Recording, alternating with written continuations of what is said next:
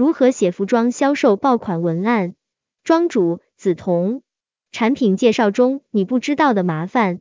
一、总部人员写出来的产品介绍，在终端销售的时候，销售人员的分寸感是非常重要的。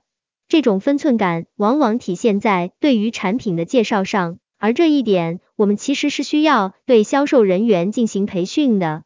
我们都知道，在终端，好的销售要进行产品介绍，但是很多销售并不理解产品。甚至会根据自己的喜好来随便介绍产品，这样就会导致终端的连带率不理想，导致大量的库存积压。所以每一个季度产品上架之前，都会有一个交接的动作，就是产品介绍。因为从产品到商品，这就是一份说明书。大部分的公司都是让设计师来写产品介绍。我做设计师的时候，也经常给自己的系列写产品介绍。当时觉得自己写的可好了，但是其实没有经验的设计师写出来的产品介绍虽然非常好看，像是一篇散文，但从销售人员的角度来看，根本就无法对销售起到任何的指导作用。当我做了商品管理后，我从设计师那拿到了下图这样的产品介绍时，对此有了更深的感受。二、销售人员听到的产品介绍。如果我是销售人员的话，我会怎样进行产品介绍？首先，我不会和顾客讲述过长的内容，会尽量生活化，因为我认为有的顾客不在意理念，更在意实用，当然这因人而异。所以我会先观察客人的反应，如果对方喜欢，我会和他讲一下设计理念。比如使用的面料，还有设计独特的亮点等等细节。销售人员或者营销人员拿到设计师给出来的产品介绍后，是需要自己消化成能帮助自己做销售的话术。但是销售人员的能力参差不齐，并不是所有人都有这样的悟性的，所以经常会出现两者部门之间的矛盾。我们每个月店长回来上海开店长会议的时候。就会经常针对这个问题提出自己的意见。我们觉得自己在讲很好听的故事，但是销售人员听到是一串乱码。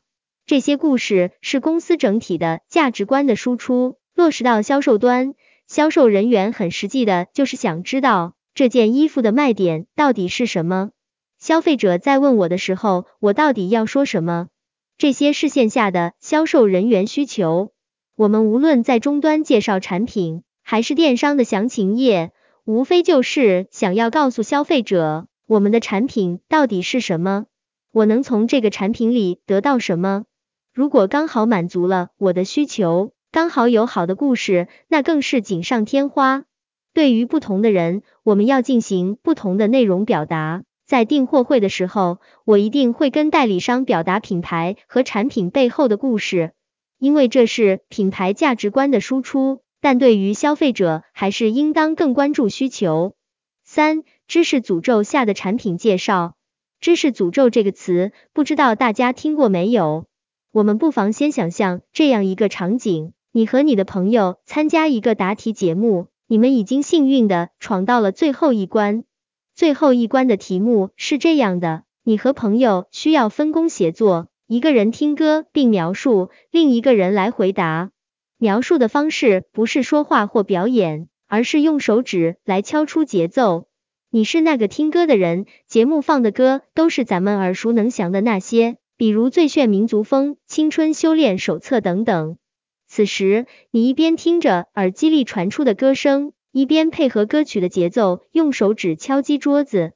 你的朋友站在你的对面，一脸懵逼的样子，看上去他完全不知道你在敲什么东西。你觉得很困惑，心里不免想着，这么火的歌，难道这个二货没听过？我已经敲得很好了啊！接下来的每一首歌，你都觉得自己敲得很好，可你的朋友仍旧猜不出你敲的是什么歌。最后，时间到了，你们一首歌都没猜对，大奖就这样与你们擦身而过。你当然很不爽，你质问你的朋友在搞什么，而他则满脸无辜的回答你。敲成那样，根本听不出来是什么歌啊！在这个例子中，你和你的朋友都没有错，错的是信息的不对等。你一边听着歌一边敲，自然觉得与歌的节奏很吻合。但你的朋友就不一样了，他压根不知道节目组会选哪些歌作为测试题，因此他面对的其实是一个浩瀚的歌库。更要命的是，除了你的手指声音之外，他什么都听不见。你们的不对等之处就在这里，你能听到歌，而他听不到。你由于能够听到歌，并且明确知道是哪首歌，因此你完全不能理解一个人在只能听到手指敲击声的情况下，要猜对一首歌是多么的困难。知识的诅咒是指，当一个人知道一件事后，他就无法想象自己是不知道这件事的。那么为什么我们突然要来聊这个话题？因为在写产品介绍的过程中，其实就是知识的传递。而在传递的过程中，每个人的知识都是受到诅咒的，而营销的目的就是打破知识诅咒。给大家讲一个小故事：美国有一个啤酒品牌舒利兹，它的啤酒销量一直不太好。有一天就为此找到营销大师霍普金斯，霍普金斯就问他：“你的产品有什么卖点？”舒利兹啤酒老板就说：“我们产品就是没卖点。”霍普金斯说：“不可能，每一个产品都有它的卖点。来，你说下你产品的生产过程。”老板就把啤酒的生产过程讲了一下。到最后，霍普金斯说：“找到卖点了。这啤酒在灌装之前需要用高温纯氧吹制，才能保证啤酒口感比较好，这就是卖点。”找到这一点后，霍普金斯就开始写广告标题。标题：每一瓶舒利兹啤酒在灌装之前需要用高温纯氧吹制，才能保证口感的清爽。写完之后，就跟舒利兹老板说：“你就拿这个去挣钱去吧。”老板看完就笑了，直说：“你这根本就挣不了钱。为什么？懒得跟你说，你根本就不懂。这是啤酒生产的标准工艺，就是市场上所有的啤酒都是这样生产的。”霍普金斯却坚持让老板拿这个去打广告，并说要是挣了钱，你把钱还我；要是不挣钱，就当免费的。俩人这才签合同去做广告。大家去想一下，如果你是爱喝啤酒的人，当你看到这样一个啤酒广告，你会不会买一瓶尝尝？我想一定会的。而且你会怎么喝？让我猜一猜，你也许会打开一瓶，倒在杯子里，尝一口，说。嗯，你别说，这口感还真不一样。巧妙利用信息不对称，做好广告创意宣传。上面的啤酒案例就是在反向思考的巧妙运用。我再说一个，在写产品介绍这件上的知识诅咒，这是我最近在跟合伙人聊天的时候才发现的。每个公司的产品都会去做质检报告，那么我们有没有想到说把它用到产品介绍当中呢？我知道有一个童装品牌叫做幼兰，不像线下的品牌，在淘宝大部分童装产品都没有质检报告，而这个品牌就是通过质检报告出圈，赢得了一众妈妈们的倾心。品牌发展四年，现在已经进入 B 轮融资了。在跟朋友聊起来的时候，他们很羡慕，说他们每一个款式都有质检报告，我们也应该去做。但当我跟他们说我们的品牌每个产品都会去做质检报告时，他们就很惊讶了，说那为什么我们没有想到要用来宣传呢？这就是我们在工作当中，我们经常会被自己知道的知识所蒙蔽，因为你永远无法想象自己不知道这件事情的样子，而营销的目的就是打破这一知识诅咒。当你知道了知识诅咒这个点。其实还可以将其应用到很多地方。我们今天主要讲在产品营销方面的问题。如果想了解更多，推荐大家一本书，让创意更有粘性。FAB 法则：爆款文案的结构与方法。一、什么是 FAB？我们要用理性的方法来打破知识诅咒，因为大脑有大脑的思考方式，所以就会有工具的出现。其实产品到商品最大的区别就是产生的价值，这个价值一定是从用户的角度来出发。我们要看我们的产品能给用户带来什么样的价值，这就会用到一个产品介绍的框架，就是我们平时说到的 FAB。FAB 也是我们常用的写产品介绍的公式。FABE 模式最初是由美国奥克拉荷大学企业管理博士、台湾中兴大学商学院院长郭坤墨总结出来的。FABE 推销法其实是非常典型的利益推销法，而且是非常具体、具有高度可操作性很强的利益推销法。但随着渠道的变化，消费者也产生了很大的变化。在现在的消费市场，无论是线上和线下，我们都需要关注消费者的体验感。所以在 FABE 后又增加一个 T，这就变成了 FABET，也称手掌销售法。FABET 是取了五个单词的首字母组合而成，这五个词分别是 features 特征，advantages 优点，benefits 好处，evidence 证据，taste。体验，为什么我们也将其称之为手掌销售法呢？我们的手掌有五个手指，分别是拇指、食指、中指、无名指、小指，可以一一对应以上五个单词。最后伸出手掌，五指并拢，进行成交邀购动作。二点 F 属性，产品所具有的属性特点，色、形、质。如何打破属性下的知识诅咒？从最初的 FAB 增加到 FABE，再随着全渠道的发展，增加了代表关键用户体验的 T。首先，F 代表特征 （Features），伸出拇指，产品的特质、特性等最基本功能，指的是客观上你自己的产品有哪些特点，你有而别家没有，或者你的产品在某方面特点很是明显，远超别家。产品所具有的属性特点有色、形、质。如何打破属性下的知识诅咒？我们要做的就是找到差异点，例如从产品名称、产地、材料、工艺、定位、特性。服装的属性特征往往是说明产品与众不同的特征或优点。每一款服装有很多属性，有些属性则是这件衣服所特有的。我们就称之为特性。我们在做销售时，要说明产品具有哪些不一样的特性。我们可以从关于风格的几个维度来进行罗列，而服装风格的三大属性就是色、形、质。这三大属性其实也体现在 FAB 的 A 和 B 的部分，所以在运用的时候经常会弄混。三点 A 作用，这个属性带来的用处，怎么样才能找到这个用处？A 代表优点，advantages，即这个属性带来的用处，怎么样才能找到这个用处？即 F 所列的以上特性给产品带来的优势，比别家胜出的地方。我们是要向顾客证明购买的理由，同类产品相比较，列出比较优势，也就是说起到什么作用。四点 B 利益能给消费者带来什么？如何把这个利益展现给消费者？B benefits 其实也就是利益，你能给消费者带来什么？如何把这个利益展现给消费者？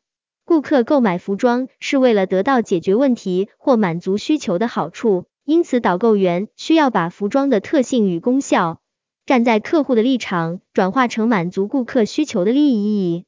比如说，一件羊绒大衣，面料属性是全羊绒的，这是 F，很保暖，这是 A。穿在身上会很舒服，暖和。这是 B，这就是简单的 FAB 的应用。五点 FAB 三点的注意事项。所以在看这张图时，我们对于一些重点的款式要进行细致的 FABET 的分析。因为在终端销售的时候，三 X 二六销售人员会对消费者的需求进行试探，然后从模块中进行组合。再从单品 FAB 到组合搭配，这是最原始的 FAB 的应用。当我们在 FAB 的基础上增加了 E 和 T 时，来看一下这两个又是什么。一代表证据 Evidence，伸出无名指及以上所说是真的证明，包括技术报告、顾客来信、报刊文章、照片、示范等，通过现场演示相关证明文件。品牌效应来印证刚才的一系列介绍，所有作为证据的材料都应该具有足够的客观性、权威性、可靠性和可见证性。T 代表体验，Taste 伸出小指，及以上所说的一切都让客户亲自体验和感受一下，一切以体验为中心，让客户无偿体验后才会有信赖感。比如产品试用、产品品尝、产品触摸、产品试运行、产品试穿等等。线下试穿时，对于产品的触摸，使用户得到了最大的体验。另外，其实店铺的环境。销售的服务都是体验的一部分，线上店铺其实就是用户的反馈了。所以，我们先总结一下，哪些事项会影响 FAB：一、产品本身、做工品质、包装、尺寸、面料等；二、交易条件、付款条件、价格、促销、送货；三、导购人员、可靠性、服务、专业知识等；四、公司形象、策略。宗旨、广告等。以我自己的经历为例，我们以前做品牌折扣，会卖阿迪耐克的鞋子。这些鞋子我们是从阿迪耐克的代理商那里弄到的货，肯定是真的，但是我们没有办法拿到品牌方的授权。由此，那么很多销售人员也都会对真假产生怀疑。那么我们作为商品人员，我们需要这个角度来介绍我们的这些品牌。首先要先建立销售人员对产品的信心，告诉他我们都是正规渠道的进货。另外，我们的店都开设在商场里，很正规。如果我们卖假货的话，也不会让我们进来。还有，商场里都有正版的阿迪耐克的店铺，如果我们卖假货的话，也不会让我们卖的。其实跟消费者解释也是一样的。可以跟竞品对比，可以跟同一个商圈的人进行对比。另外，我把产品的十个比较常用的卖点进行了汇总，做成了模块。我们可以根据自己的品牌来制作一个通用的模板，把基本畅销的款式进行模块化的汇总。其实这个过程也是品牌价值观的输出，就成为了整个营销过程中的常态化表现。有云有提到过，这么多的信息。销售人员是不是要背很多东西？其实，在这其中很多都是基础通用的知识，包括对品牌文化和风格定位的了解，也就是品牌价值观的输出。如果在一个特别注重版型的公司，那么这都是一个通用的属性，也就不需要单独强调。那么在这个模块化的东西中，我们就可以把一些重点的款式，比如说要打造的爆款。进行每个维度的思考，强调主要的卖点。新零售渠道下产品介绍的不同需求，爆款文案是服务与销售的一环，这在线上交易中更为重要。传统的电商可以从哪些方面给消费者带来体验感呢？线下店有试穿率才会有成交率，这是线下可以给到消费者的体验感。那么线上呢？现在的新零售渠道。社交电商和直播电商呢？所以接下来我们看看每个渠道的框架都是什么样的。当下每个品牌都面临着多个渠道，那么其实每个渠道对于产品的介绍的需求是不一样的。我们从下图可以看到现在渠道的变化。一、线下渠道产品 FAB 案例讨论。其实，在传统的零售渠道里，FABE。法则是我们一直在用的产品介绍的方法。我们可以把服装的介绍连成一句有说服力的词。这里提供了一个傻瓜式的公式，因为此款是采用属性特性，它可以作用功效能够让您益处。E 和 F 其实是在促进成交的过程中进行的促成交的话术，二者是不断试探后的递进关系。A 和 B 的精髓在于。常人看在眼里的往往是 F 属性，专业人员看到的会更深入一步，他们看到了 A 特点，而作为销售人员需要看到 F，也需要看到 A，但是更重要的是能看到 B 益处，益处的落脚点一定是给顾客带来的好处，不能给顾客带来益处的所谓卖点都是空洞乏味的，不能称之为卖点。所谓卖点。就是产品跟客户的接触点，而买手则需要比销售人员看得更高一些，就是关注在 E 证明和 F 属性上，因为这才是提高消费者复购率的很重要的维度。销售人员运用的时候可能会遇到的问题，一股脑的背书，把所有筹码都全盘托出。但其实推卖点也是需要有策略性的，先判断消费者的需求，没有需求先创造需求。线下的销售因为是面对面的销售，所以每一个产品属性和每一个优点益处都会变成对消费者的试探。然后从消费者的反馈再进行下一步促成交的话术。二、传统电商产品 FAB 案例讨论。对于电商而言，电商的详情页往往是产品给到消费者的第一印象。好的电商详情页也可以提高百分之三十以上的转化率。比如说我前面说到的童装品牌柚兰，他们的电商详情页就非常的棒，可以借鉴。而且这个品牌的 FABET 运用的也非常好，因此买过的消费者从质检和用料这两个方面就非常认可这个品牌。在此我给大家一个电商详情页的模板，亮点综述包括一大标题、二四个亮点、三一句话描述畅销。大标题用来标明自己的行业地位，这可从三个方面着手：知名的大客户、参加过知名的大型活动。历史悠久等等，四个亮点就是把产品中顾客最关心的四点列出来，吸引顾客往下阅读。而就幼兰而言，买童装的都是爸爸妈妈，那么我们给孩子买衣服的时候，考虑的第一层，首先就是什么样的面料。这是幼兰的一个产品详情页，非常简单的突出了家长对于面料关注的问题。很多淘宝的详情页很啰嗦的写了一堆。但我们要知道，现代人对大段的文字是习惯性屏蔽的，因此文案太长但没有重点是无效的。在幼兰的产品详情里，首先说明了他们的面料不是纯棉的，是一种新型的面料，因此接下去的详情页里就在介绍这种新型的面料。这里用了和棉的对比，因为大部分的家长会觉得纯棉的产品是最好的，不是纯棉就不好。但是新型的纤维可以做到吸湿透气，皮肤表面干爽，减少感冒概率。这里的描述是属于 B 的体现。我们再看一下图片有气体，这是不是一种视觉上的 E？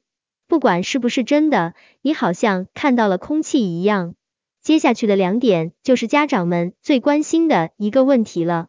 首先是产品是不是耐用，洗后会怎么样？对于这样的问题，官方给出了二十五次的测试后的纤维效果对比图片，直观解惑。然后是尘螨问题，这也是家长比较在意的事情。可见，在幼兰详情页中，根据每一个点给出的简单几句话，其实都是根据 FABET 模式提取关键的价值点进行组合的体现。比如下图就是权威认证的 E，在淘宝。很多品牌是没有质检报告这一个环节的，但在线下时，所有的品类都必须有质检报告，童装尤为重要。在质检时，童装的比成人装更严格，而在线上比较宽松的环境下，他们也很认真的做了这件事情，这就直接抓到了消费者的心理。这张就非常的直观，三个点关注的非常到位。后面就是常规的颜色尺码介绍，再看另外一个款式，基本上逻辑是相同的。如果要选顾客的证言，就选比较中肯的评价，一味只说好，看着也很假。所以这是线上的模板框架。三、直播电商产品 FAB 案例讨论。虽然直播卖货很火，但现在直播电商也遇到很多问题。前段时间，老罗的直播间就出现了一次假羊毛衫的事件。除了真假难辨，虽然服装类的直播一般主播都会上身试穿，作为消费者也难免会担心自己和主播的体型差异。还有就是色差、面料的问题。在老罗的事件中，据说是供应商造假。我们之前品牌天猫店也遇到过类似的情况。作为平台方，如果只负责销售，就一定要看产品的质检报告，即便如此，质检报告也会有很多不完善的地方。一般品牌可能只是去检测面料成分、色牢度。其他多余的事项或者是不合格的事项，不进行检测的事情也很常见。为了规避这种风险，平台方应该要有这方面的流程，合同里面也必须包含这部分的内容。有经验的人可以去判断，比如之前我们的招商要引进一个品牌，拿了几款 T 恤来，我摸了一下，肯定不是百分之一百单一成分的面料。但是水洗标是百分之一百的棉，我当时的做法是和供应商提出，如果是百分之一百的棉，给我质检报告；如果不是百分之一百的棉，请换水洗标才能进。因为根据我的经验判断，这种面料肯定有至少百分之五的氨纶。平台公司的买手就是要有这根筋，在选品的时候要特别注意全羊绒、全羊毛、全棉之类的面料。我们在此只谈服装类的直播电商，直播服装的三大重点呈现方式，一肯定是要试穿，整套的销售。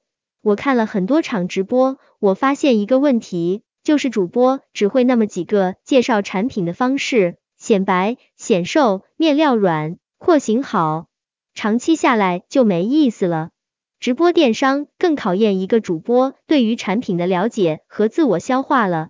上身的话，就是看效果、看尺码、看搭配。看效果，给消费者营造一个能够想象自己穿上以后什么样的场景。